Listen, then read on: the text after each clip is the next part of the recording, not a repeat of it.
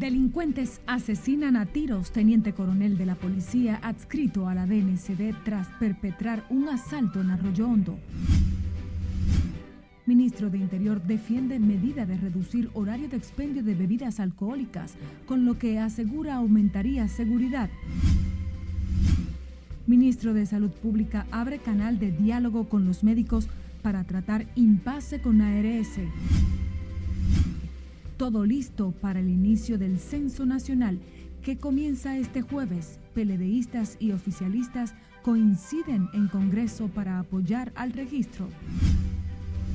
Ministros y viceministros de Relaciones Exteriores de los países que integran el SICA dialogan en Cancillería de Cooperación Internacional para la región.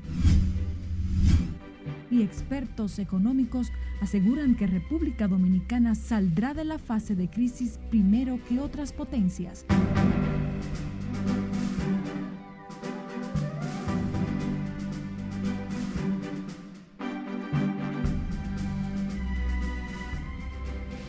Hola, muy buenas tardes desde República Dominicana. Inicia la primera emisión de Noticias RNN hoy miércoles 9 de noviembre. Soy María Cristina Rodríguez. Es un honor informarles junto al equipo. Iniciamos con la actualidad. Desgarradoras escenas de dolor se viven este miércoles en la casa del teniente coronel de la policía adscrito a la Dirección Nacional de Control de Drogas asesinado a tiros por delincuentes mientras se preparaba para cumplir con sus labores, estando con su familia y toda la comunidad del barrio Puerto Rico del sector Arroyo Hondo. Tenemos en directo desde el lugar a Scarlett Guichardo con mayores detalles.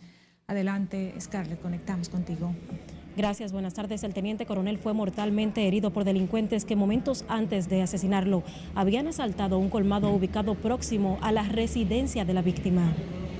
Papá Dios, óyeme. Óyeme, papá Dios. El llanto desconsolado no cesa en la casa de Orlando Estefan de la Rosa, donde su esposa e hijas no asimilan que criminales le arrebataran la vida.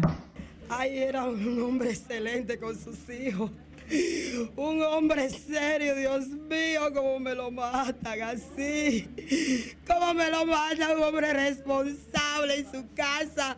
Un hombre serio, no hacía lo mal hecho, señor presidente. Escucha esto, señor presidente. Mira a mis hijas cómo me la dejaron. Señor presidente, a mi ladera justicia. Hágame justicia con esto. ¿Cómo yo voy a vivir? Porque no es el primero ni el último que cae. No es el primero ni el último último fue el coronel Estefan de la DNCD que cayó. Y nadie sabe el dolor que uno siente a mano de los delincuentes y lo que hacen es escapar si nadie hace nada. Y hoy fue Estefan, mañana será otro. Yo mismo me enteré porque me hicieron una llamada vía teléfono y de ahí arranqué para acá de una vez cuando me dijeron. Cuando lo llaman, ¿qué le?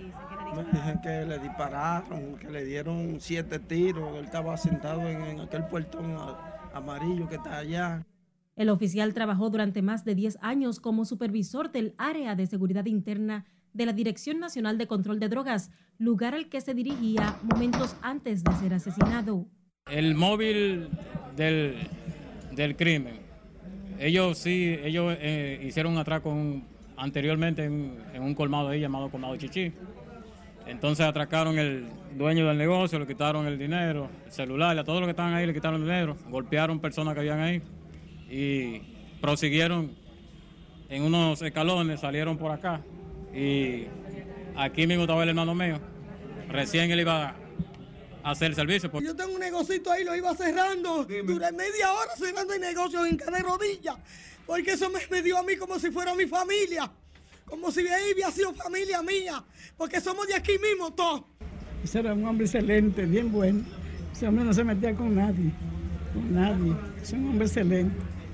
Y para quitarle la vida, así como se la quitaron ayer ahí. Este miércoles, el presidente de la DNCD se solidarizó con la familia de la víctima y aseguró que trabajan para atrapar a los responsables del crimen.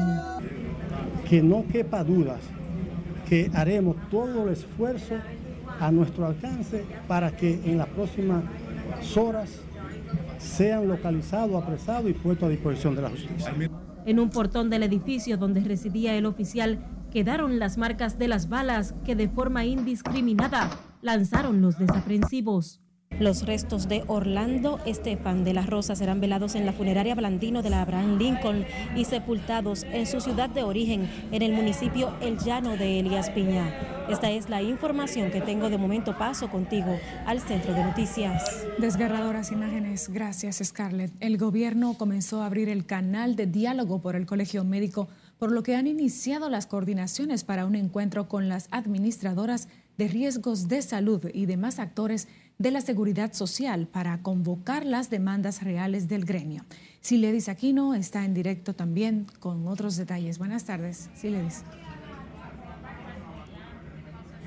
Muchísimas gracias. Y en efecto, la coordinación de la reunión entre el Colegio Médico y las ARS las hace el ministro de Trabajo, Luis Miguel de Cans, en su condición de presidente del Consejo Nacional de la Seguridad Social. Creemos que tenemos que llegar a acuerdos.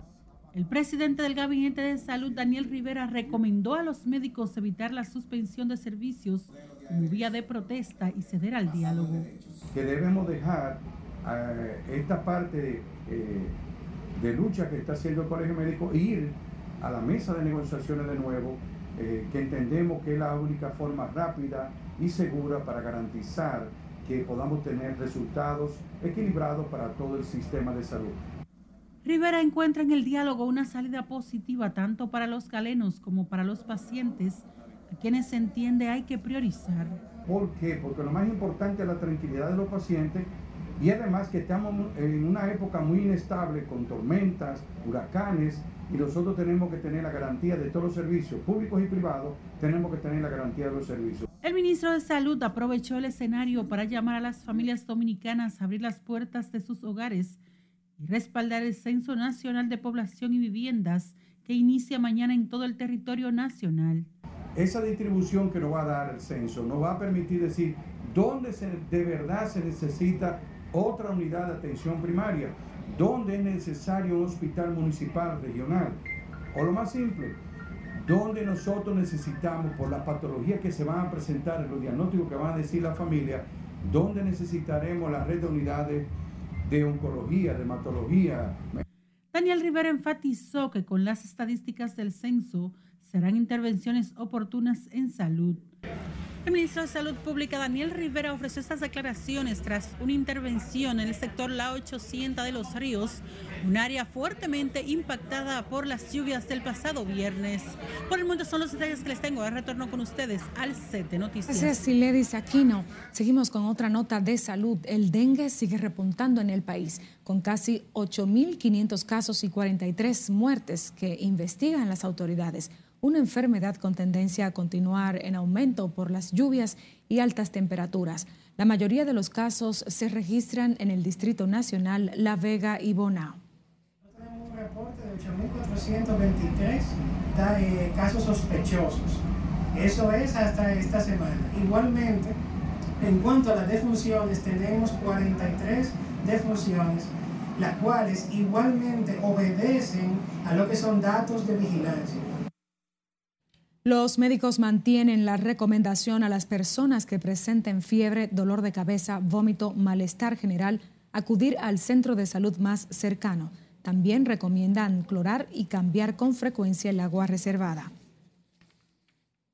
Y la dirección del Laboratorio Nacional informó que el 14.8% de 263 personas con leucocitos positivos en examen realizados salieron con sangre en la orina. Yvonne Invert explicó que este resultado lo obtuvieron de 2.638 muestras que se han realizado examen de orina durante la jornada que desarrollan las autoridades sanitarias en los hospitales del país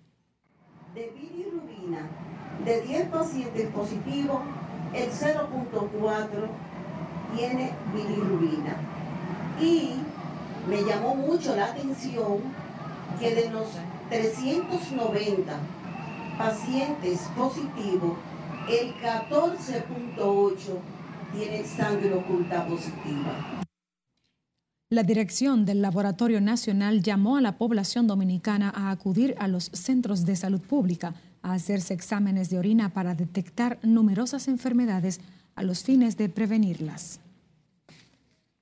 Y el Ministerio de Salud Pública informó que tras realizar 1.153 muestras de COVID-19 en las últimas 24 horas, 36 nuevos casos dieron positivos.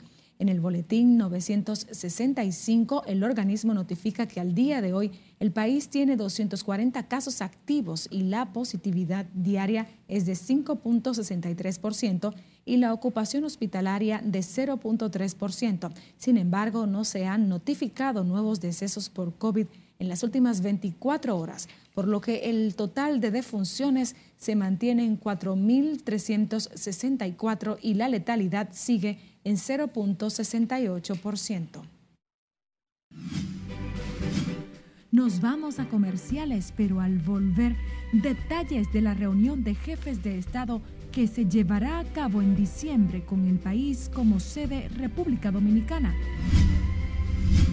Irán a apertura en Santiago a nuevo centro que generará cientos de empleos.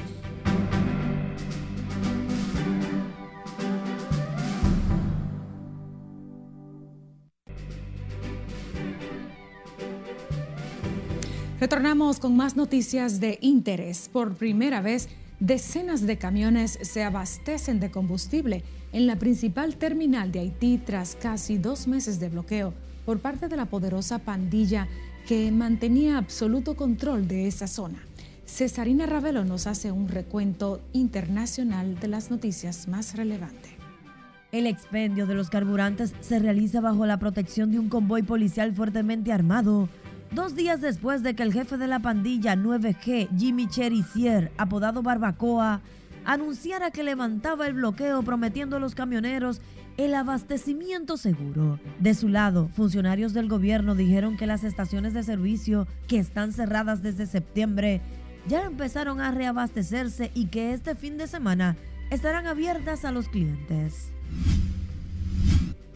El Partido de los Republicanos ha conseguido aumentar su cuota en la Cámara Alta tras las elecciones de medio término este martes. Los resultados preliminares en Estados Unidos vislumbran un empate en los escaños, lo que complicaría la segunda mitad del gobierno del presidente Joe Biden. Al menos tres huevos fueron arrojados al rey Carlos III y su esposa Camila durante la inauguración de una estatua de la reina Isabel II en la ciudad de York. Los huevos fueron lanzados por un hombre en repudio al reinado patriarcal por considerar que Reino Unido fue establecido sobre la sangre de la esclavitud. Acto seguido, la policía lo sujetó en tierra detrás de una valla colocada provisionalmente para la visita del rey. Más de 11.000 empleados serán despedidos de la empresa Meta anunció el presidente del conglomerado estadounidense de redes sociales, Mark Zuckerberg. Meta, la compañía matriz de Facebook, Instagram y WhatsApp, había aumentado sus empleados a 87 mil durante la pandemia del COVID-19 por las buenas expectativas que había generado la demanda global por la virtualidad.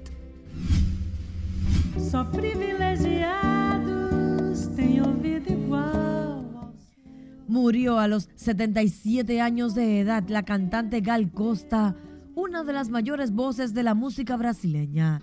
Gal se había sometido a una cirugía para extirparse un bulto en la cavidad nasal derecha, por lo que no estaba realizando conciertos temporalmente. Lula da Silva, al lamentar la muerte del artista, dijo que Brasil perdió hoy una de las grandes voces, pero que el legado, su obra, su recuerdo y sus canciones serán eternas en las internacionales. Cesarina Ravelo, RNN.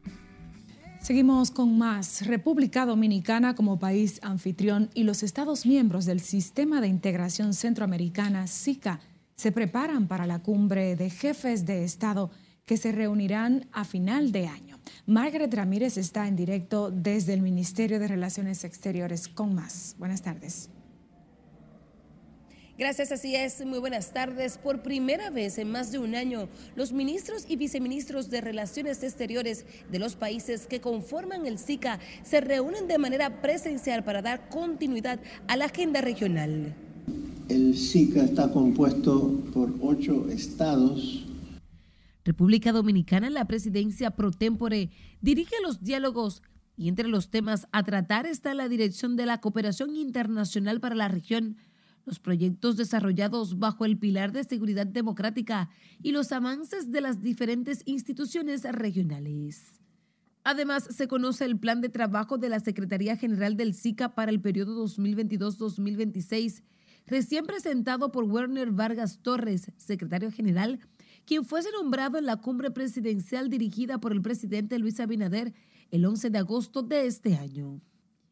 En este encuentro, los diplomáticos deben consensuar los temas que tratarán los presidentes en la última cumbre de este año que se realizará en Santiago de los Caballeros.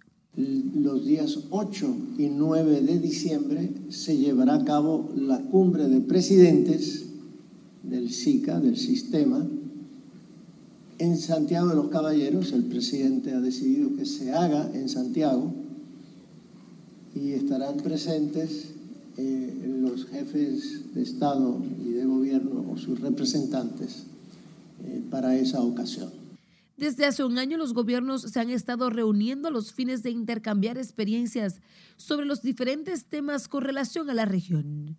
República Dominicana posee la presidencia pro tempore desde junio del 2022. Es la tercera vez luego de asumirla en 2014 y 2018. Es todo lo que tengo por el momento. Al retorno contigo al estudio. Muchísimas gracias, Margaret Ramírez. La Oficina Nacional de Estadísticas da los toques finales en la organización del decimocenso de población y vivienda que inicia mañana de manera simultánea en todo el territorio nacional.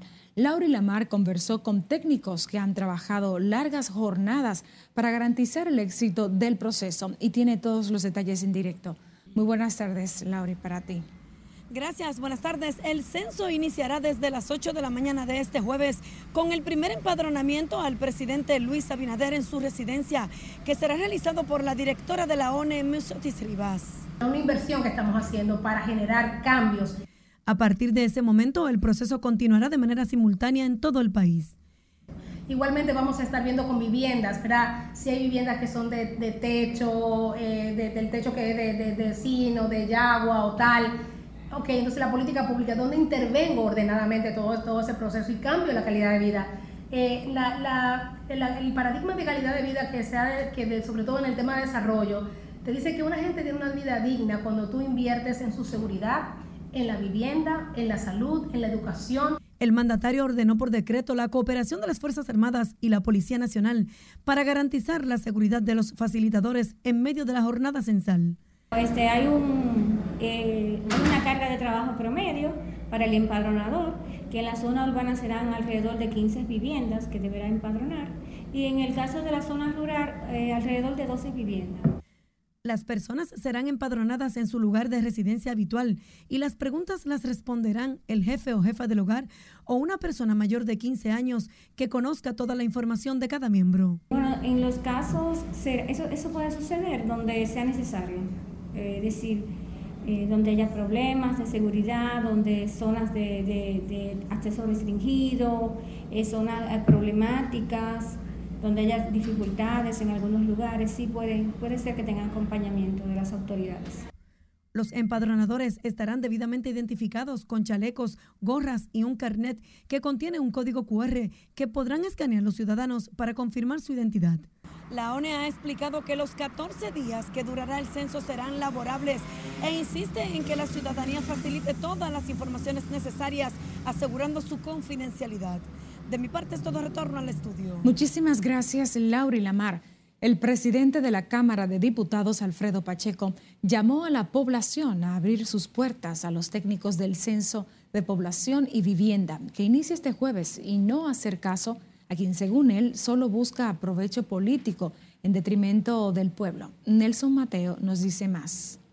Todo está listo para que a partir de mañana el operativo inicia. Pacheco convocó a una rueda de prensa para anunciar su apoyo al censo nacional. Y le decimos a la población que no deben llevarse de voces agoreras que lamentablemente eh, tratan de oponerse o de sacar partido político o partida política de cualquier situación que se esté dando en la República Dominicana. El proceso de investigación censal que termina el próximo 23 de noviembre también fue respaldado por el Partido de la Liberación Dominicana. Si bien es cierto que tenemos que tener eh, tenemos situaciones de seguridad y mucha gente probablemente no confíe, también no deja de ser cierto que si nosotros no sabemos lo que tenemos, si nosotros no nos contamos cuántos somos, no podemos planificar esas políticas públicas que van a seguir mejorando la calidad de vida de los y las dominicanas. Siempre habrá una excusa para quienes no quieren que tengamos información fidedigna para poder avanzar como país. Entonces, estos miedos yo creo que tenemos que dejarlo de lado. Mucho, se está diciendo mucha mentira, se está diciendo muchas eh, informaciones que son falsas y la exhortación que nosotros hacemos es a que apoyemos el censo. Por la provincia de Santo Domingo, su senador Antonio Taveras dijo que quienes se oponen al censo no le importa el desarrollo ni el bienestar de la nación. Ahora quieren bombardear al censo porque supuestamente se van a contar los haitianos. Bueno, aquí se va a contar a todo el mundo, a todo el ser humano que esté aquí, sea de cualquier nacionalidad.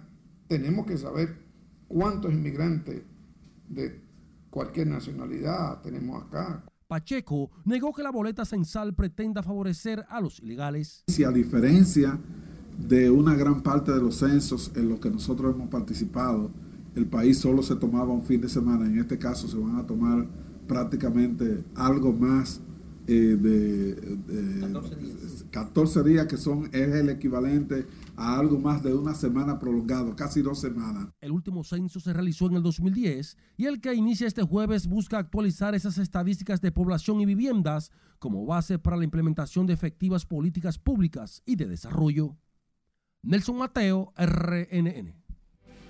Ahora nos vamos a comerciales. Le invitamos a ampliar nuestro contenido informativo a través de nuestras redes sociales.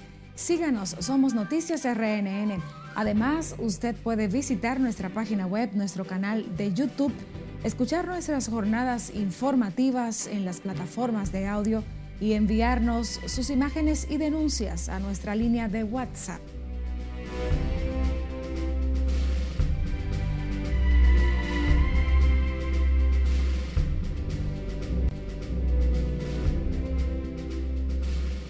Gracias por continuar con la Red Nacional de Noticias. El ministro de, Industria y Comercio, Víctor Bisonó, destacó la estabilidad económica que se vive en el país y la confianza que en estos momentos genera para los inversionistas. Y como nos cuenta Junior Marte, Ito Bisonó habló al participar en la inauguración de un call center en Santiago que generará cientos de empleos. República Dominicana está de moda. República Dominicana es confianza para la inversión extranjera. República Dominicana tiene garantías eh, y tenemos estabilidad política, estabilidad económica, estabilidad social, que da esa confianza. Víctor Ito Bisonó destacó además que el principal propósito del gobierno que preside Luis Abinader es seguir generando empleos. Entonces estamos hablando que si hay 60 mil nuevos empleos, hablando en números redondos, directo, tenemos que multiplicarlo por tres después, son 180 más 60, son 240 mil empleos, que le llevan el pan de sostenimiento digno a la casa de los dominicanos. Bisonó hizo énfasis en las buenas cifras que presenta el crecimiento de las zonas francas y la industria. Y esos son los resultados de estos dos años de gestión en el ambiente de zona franca. En el ambiente de industria son miles más. ¿eh? Y de comercio, de manufactura. Eh, o sea, que el país va avanzando a pesar de la crisis mundial, de la recesión y de lo que todo el mundo sabe que ha estado pasando en el mundo. El ministro de Industria, Comercio y MIPIMES dio estas declaraciones al encabezar la apertura de una nueva zona franca especial en Santiago. Eh, es impresionante ver eh, tan, tan solo eh, cómo en solo tres años hemos podido lograr no solamente crear un, una, unas carreras innovadoras interesantes para los colaboradores que están con nosotros desde el primer día, y muchos de ellos están aquí en el día de hoy, sino también eh, poder seguir creando empleos, no solamente en Santo Domingo, donde ya hemos creado más de mil empleos, sino también en Santiago, donde en tan solo unos cuantos meses hemos ya creado 150 plazas de trabajo. Que como saben ya se recuperaron todos los empleos que teníamos previo a la pandemia y estamos creciendo. Hoy día tenemos alrededor de 192 mil empleos directos en zona franca lo cual a su vez generan alrededor de 300 mil empleos más indirectos. La empresa que hoy amplía su capacidad laboral proyecta para el 2023 una empleomanía que supera los 2.000 empleos directos. En Santiago, Junior Marte, RNN. El socio fundador de la compañía de asesores financieros CIEF Consulting y el Instituto de Finanzas de Santo Domingo, el economista Raúl Hernández Báez, aseguró que República Dominicana está a punto de salir de la fase de la crisis, primero que grandes economías como la de Estados Unidos y Europa. Nelson Mateo con los detalles. El experto financiero internacional fue invitado por la Cámara de Comercio Española en el país. El financista analizó los resultados y perspectivas económicas dominicanas para el próximo año, presionada por la guerra Rusia-Ucrania y los precios internacionales del petróleo. El conflicto Ucrania y Rusia se ha traducido en una vulnerabilidad más pronunciada y más rápida en Europa por el tema del no suministro de gas, sobre todo en los países van a sentir el invierno, en lo que esto va a implicar en acelerar la subida de tasa de interés para frenar una inflación que no pueden controlar hasta que no solucione el tema energético y aquellas economías más vulnerables en la región comenzar a estar en la posibilidad de una crisis de gestión de deuda. Según el analista financiero, factores externos han estado impactando el empuje del desarrollo nacional, una presión manejada con prudencia efectiva desde el Banco Central, asegura la Cámara de Comercio Dominico Española. Eh, que son medidas a veces que son incómodas, porque sí, eh, hay veces que hay que hacer cosas que, que no son tan populares y no gustan mucho, pero son necesarias quizás son necesarias momentáneamente, todo en la vida es momentáneo, o sea que no seguirán, no, no serán para siempre. Estamos pasando un periodo de ajustes ahora que hay que pasar, lamentablemente, pero creo que el año que viene, yo soy muy optimista y creo que el año que viene puede ser un año eh, no, no tan calamitoso como se está planteando. La radiografía financiera de Hernández Páez revela un crecimiento económico de un 5,8% al cierre del año amparado en la exportación minera, turismo, remesas y el sector de la construcción, tal y como lo establece el Banco Central. Y es que volvimos en pandemia a ser principalmente informales. Eso es uno de los grandes retos de la economía dominicana. Se logró convertir la 50.5% de formalidad, sí, traspasado en el 2019. Obviamente la pandemia destruyó muchos de los cimientos formales, sobre todo en los más seniors, en muchos que inclusive estaban en gobierno, y eso no han quedado fuera. Y hay mucha actividad que se puede hoy hacer por tecnología, por asesoría, que no calificamos formal, es una economía nuevamente principalmente informal. El analista financiero al analizar las medidas restrictivas más recientes del Banco Central dijo que son decisiones impopulares pero necesarias para evitar sobrecalentamiento económico y provocar la desaceleración inflacionaria, básico para sostener la estabilidad macrofinanciera acosada por el inestable entorno mundial.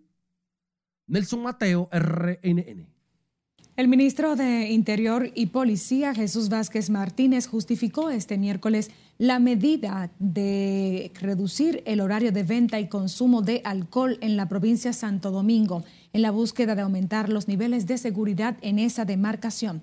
Entrevistado en exclusiva por Lauri Lamar, pidió colaboración a los propietarios de negocios que se han quejado por la disposición.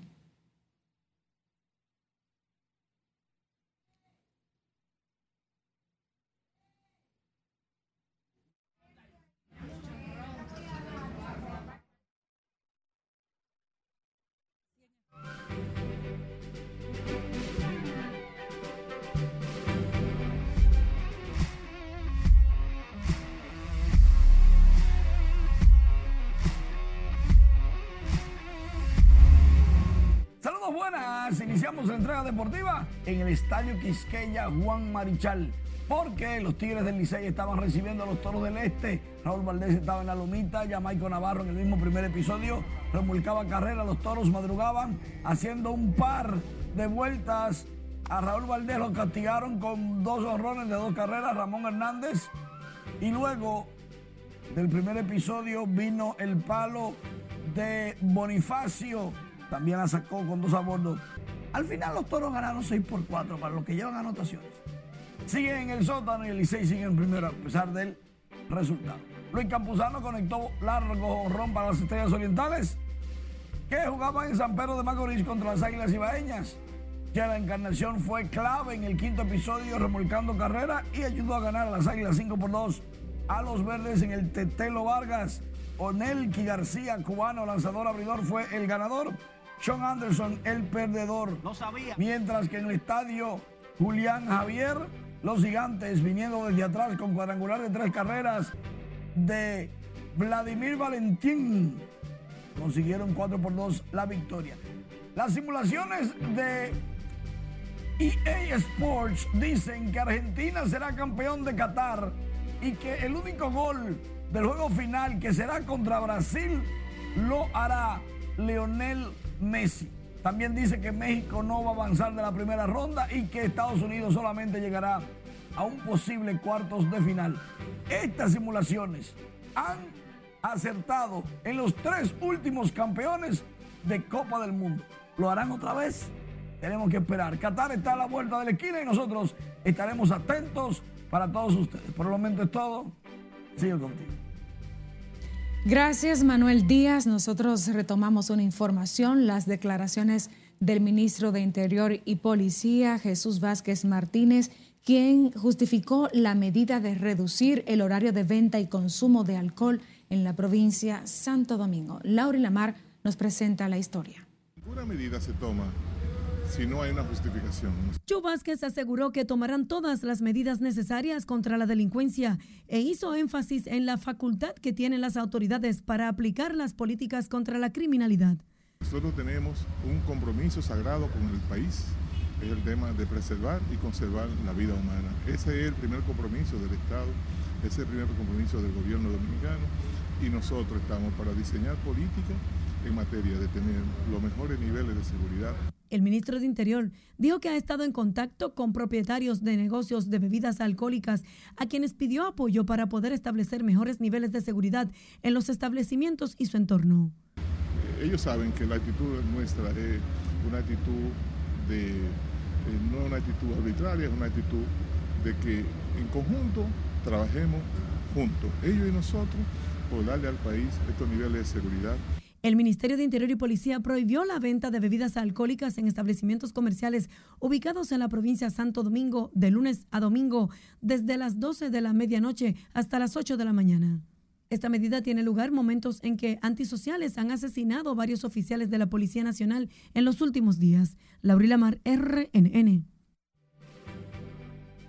Nosotros despedimos la presente jornada de Noticias RNN. María Cristina Rodríguez estuvo con el equipo informándoles. Buenas tardes.